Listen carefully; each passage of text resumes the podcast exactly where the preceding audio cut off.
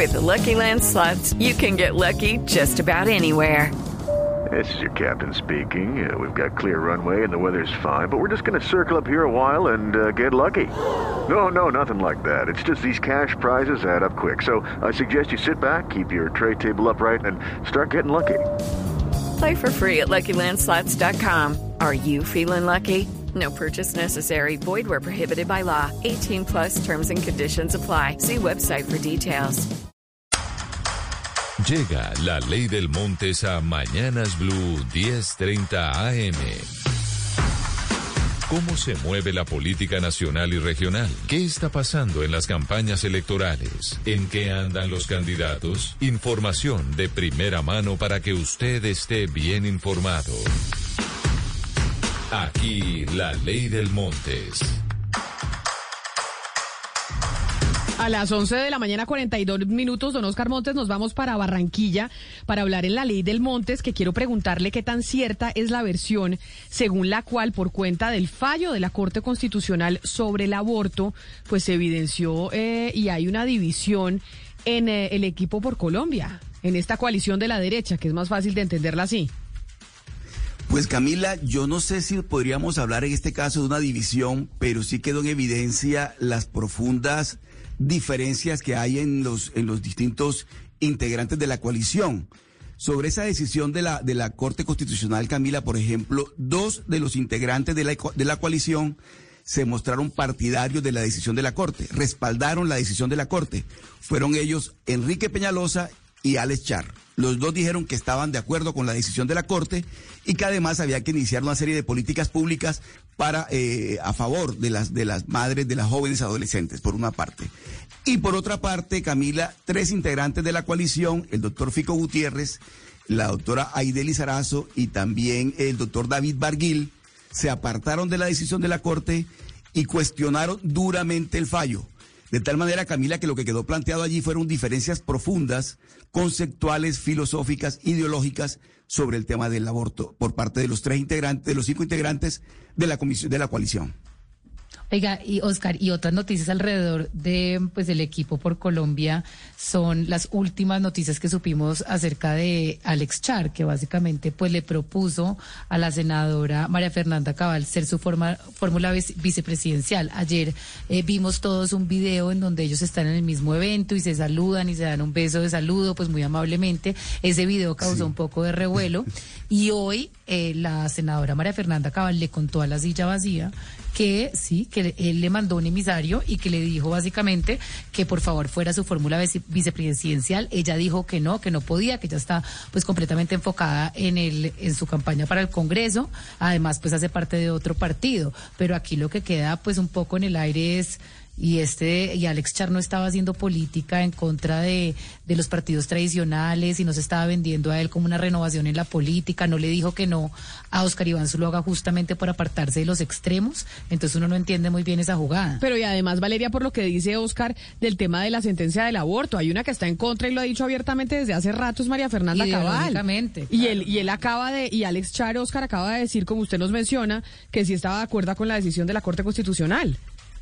No, y además las diferencias son grandes, sinceramente, porque digamos en este caso, no solamente Alex Char decidió irse por firmas y no por un partido tradicional, porque resulta que él es de cambio radical, pero dijo, me voy por firmas.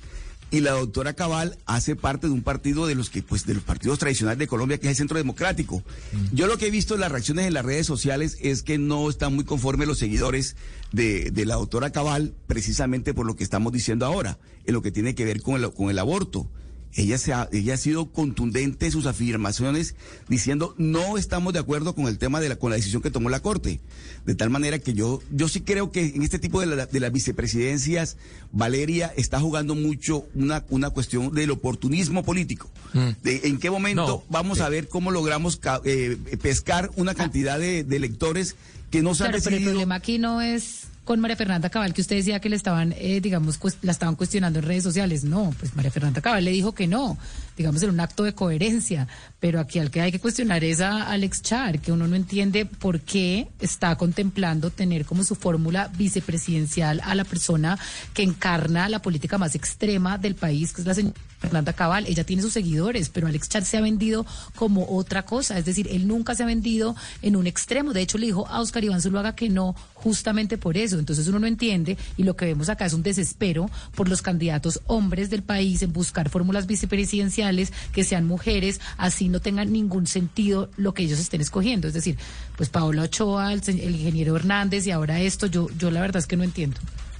Yo, yo, eh, usted lo acaba de decir, Valeria, es que Char ya había rechazado la llegada del uribismo a la coalición de, de Equipo Colombia. Y entonces ahora no se entiende cómo aparece esta noticia de la supuesta propuesta de echar a la señora Cabal para que fuera su fórmula vicepresidencial. Pero yo sí quisiera eh, conocer o escuchar a Alechar confirmando esa noticia, porque lo que vimos en, en, en redes sociales y lo que luego confirmó la propia senadora Cabal fue un encuentro casual en un restaurante en donde se saludaron y Char le dijo necesito tu apoyo. Hasta ahí supimos. Luego ya lo de la oferta mm, de la candidatura vicepresidencial, sí, es otra cosa que pues es lo que ella dice. Pero se quedará esperando, Hugo Mario, que le confirme a Alex Char esta noticia, porque Alex, Alex Char no habla. Ah, no, o sea, nos queda, mejor dicho, eso es una ilusión. Él no habla, no va a debates, no da entrevistas, mm. es la estrategia que le dieron sus asesores. Entonces, se quedará esperando usted que él le confirme o no, o, o, se lo niegue. No, pero además en redes sociales, algún video o algún TikTok que haga Char, Hugo Mario. ahí sabremos. No, no. No, pero, pero mire, hay otra noticia importante en términos eh, políticos en otra coalición y es que Alejandro Gaviria pues ya eh, anunció que no sé si anunció, pero ya se conoció que tendrá jefatura de debate colegiada y va a estar integrada por su señora, la doctora Carolina Soto, que es ex eh, miembro del Banco de la República, Horacio José Serpa, senador del Partido Liberal, Juan Carlos Lozada, representante también del Partido Liberal que está con esa campaña, y el senador de Cambio Radical, que yo no sé si es Cambio Radical o no, Rodrigo Lara. Esos son los que van a organizar el equipo y van a ser los jefes de debate de la campaña de Alejandro Gaviria.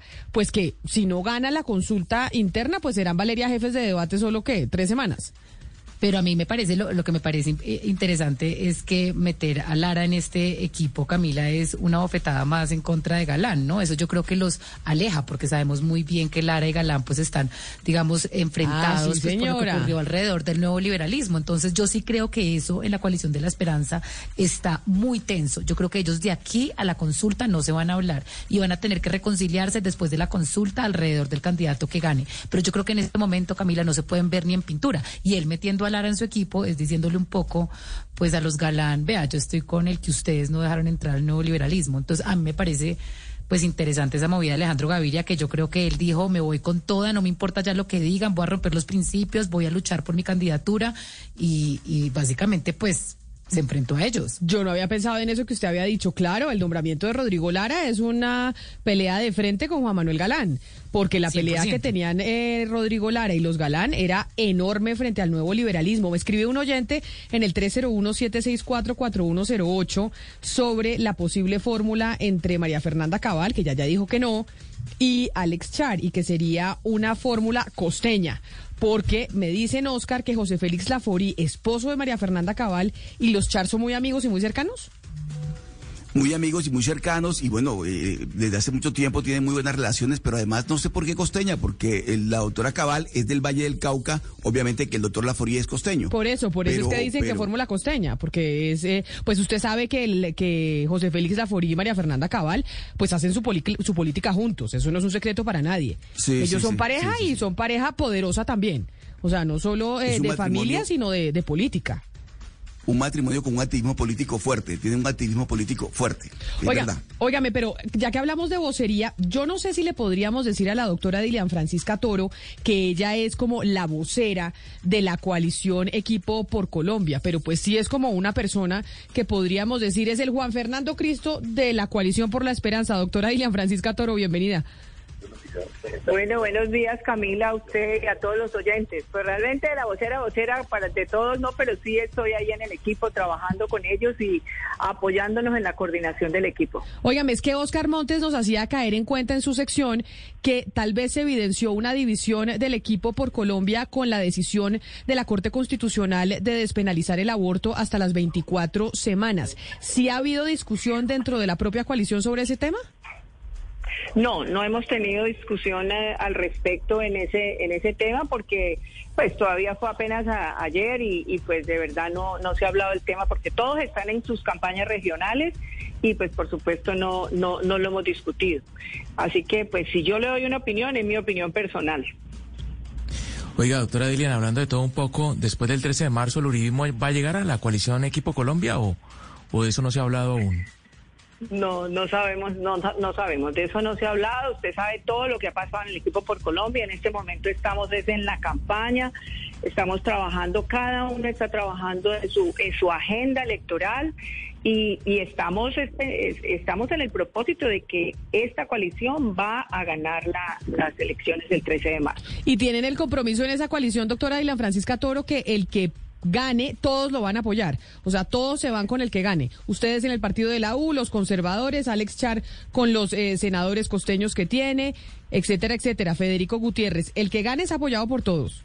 No es que se vayan a ir unos con Rodolfo Hernández, eh, si es el caso. No, no, tenemos todo el compromiso. Precisamente esa, esa ha sido una de las cosas que hemos hablado en la, en la coalición, además con la seriedad que tiene cada uno de nosotros.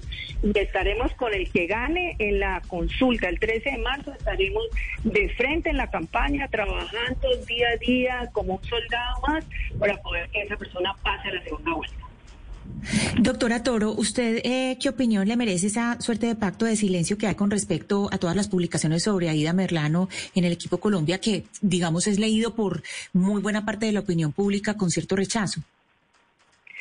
Mire, yo pienso que algunas cosas son de índole personal, que por supuesto hay que respetar y nosotros no, no estamos en ese, en ese propósito. Y lo otro, pues pienso que la justicia es la que tiene que investigar. Uno es inocente hasta que no se demuestre lo contrario. Ha habido unas declaraciones, pero por supuesto eh, eh, Alex Char tendrá que dar las explicaciones pertinentes a la justicia. Pues nosotros no podemos eh, eh, hacer ningún, ningún tipo de, de, declaración al respecto, porque lo único que podemos hacer es que estamos seguros que Alex Char va a ser, es inocente, así que esperemos que la justicia pueda decidir eso. Ah, pero ustedes están seguros que es inocente, doctora Lilian Francisca. Sí, creemos que es inocente porque es que en ahí ha habido unas declaraciones, pero falta que la justicia investigue. Por supuesto, la justicia tendrá la última palabra, pero toda persona es inocente hasta que no se demuestre lo contrario y eso es lo que nosotros estamos esperando. Pero mire, ¿y ustedes dentro de la coalición Equipo por Colombia han discutido la estrategia del doctor Alex Char de no hablar, de no asistir a los debates, no salir en medios de comunicación, o hecho estar callado? Bueno, esa es una, esa es una forma de él de, de, participar en la política y nosotros no podemos definirle qué es lo que tiene que hacer o lo que no tiene que hacer y eso, pues, por supuesto, en, en, la ahí en la coalición se ha hablado, vamos a ir al debate o no. Unas veces él dice que sí, otras veces que no, pero en hora 20, por ejemplo, estuvo en el debate eh, y en otros, pues, dice que no y ya eso es eso es una decisión de cada cual de si participa o no en los debates. Doctora Edila Francisca, y a propósito de la campaña de Alex Char, ¿a usted cómo la tomó la, lo que se supo última, a última hora del ofrecimiento de la vicepresidencia a la doctora Cabal? ¿Cómo la ¿Qué lectura hace usted de eso? Pues de verdad, en este momento no se ha discutido nada al respecto, incluso se ha dicho que lo, lo que tiene que ver con vicepresidencia, pues ya se hablará cuando la persona que gane la, la consulta ya pueda decidir quién va a ser su, vicepresidente o vicepresidenta. Pero como... Pero como a las mujeres nos están dejando para la vicepresidencia, doctora Dilian Francisca Toro, porque se volvió que nosotras estamos ahí en el segundo renglón, pero bueno, se, eh, candidato que no tenga mujer fórmula vicepresidencial parece que no, que no es exitoso. ¿Usted aceptaría hacer la fórmula vicepresidencial de quien gane eh, la nominación del equipo por Colombia? Pero mire que ni siquiera lo he pensado, Camila, porque yo creo que lo más importante ahora es trabajar para ganar. Yo creo que uno se pone a pensar qué es lo que quiero hacer después y no, aquí hay que trabajar para ganar y eso es lo que estamos haciendo.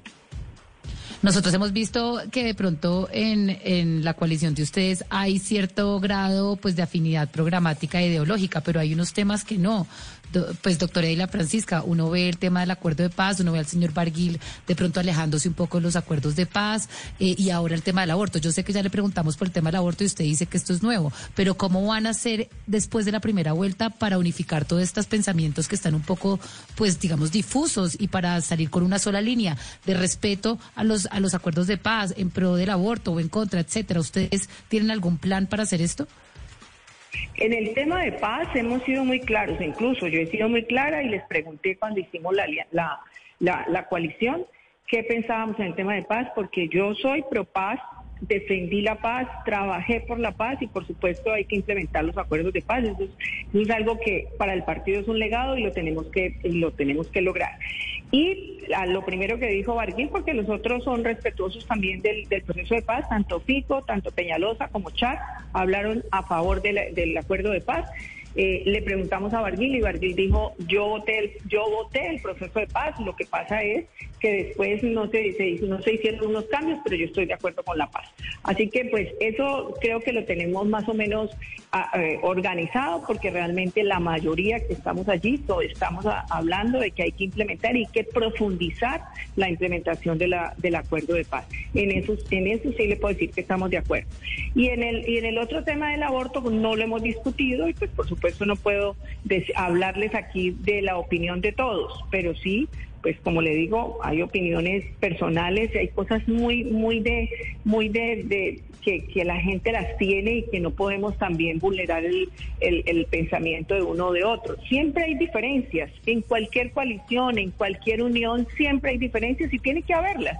Unos pueden pensar diferente al otro, pero lo más importante es que nos unamos en lo trascendental, en lo fundamental para el país que es lograr las transformaciones sociales, económicas, ambientales que necesita Colombia. Yo creo que eso es lo más importante en lo cual tenemos que ponernos de acuerdo. ¿A quién más están esperando ustedes, doctora Dilian, en el equipo Colombia? ¿Quién, quién más sería bienvenido? Por ejemplo, el ingeniero Rodolfo Hernández, ¿ustedes le, ven, le encuentran alguna afinidad? No, no hemos hablado de afinidades, pues hasta ahora los únicos que estamos en el, los que están en el equipo de Colombia, pues son los que ya están, porque ya las, ya las inscripciones pasaron y ya no puede haber nadie más en la consulta. Y como le digo, el que gane la consulta nos vamos a ir en primera vuelta y lo vamos a acompañar con toda nuestra energía, con toda nuestra fuerza y con todas las ganas para ganar esa primera vuelta hasta para pasar a la segunda. Pues es la doctora Dilian Francisca Toro, presidenta del partido de la U, pero aquí la tomamos como vocera del eh, equipo por Colombia, que es la coalición eh, de la derecha. Mil gracias por atendernos, doctora Dilian Francisca. Feliz tarde. Bueno, muchas gracias a ustedes. Muchas noticias políticas en torno a esa coalición y a otras coaliciones. La de la esperanza, donde los enfrentamientos con Alejandro Gaviria no se han hecho esperar. Y bueno, nos quedan 13 de marzo, dos semanas más o menos para las próximas elecciones. Dentro de tres fines de semana tendremos elecciones al legislativo y podremos votar en las consultas. Recuerden ustedes que si usted quiere votar por una consulta, le toca pedir el tarjetón porque el jurado en la mesa no se lo puede ofrecer. Usted tiene que llegar ahí al punto, al punto de votación y decir, yo quiero votar por la coalición de la esperanza, yo quiero votar por el pacto histórico.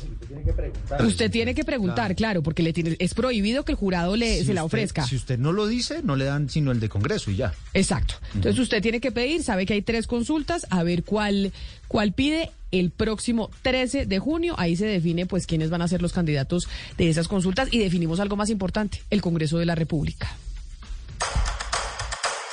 Lo que se habla y se escucha en las esferas de la política colombiana. Esto fue La Ley del Montes. Mañanas Blue.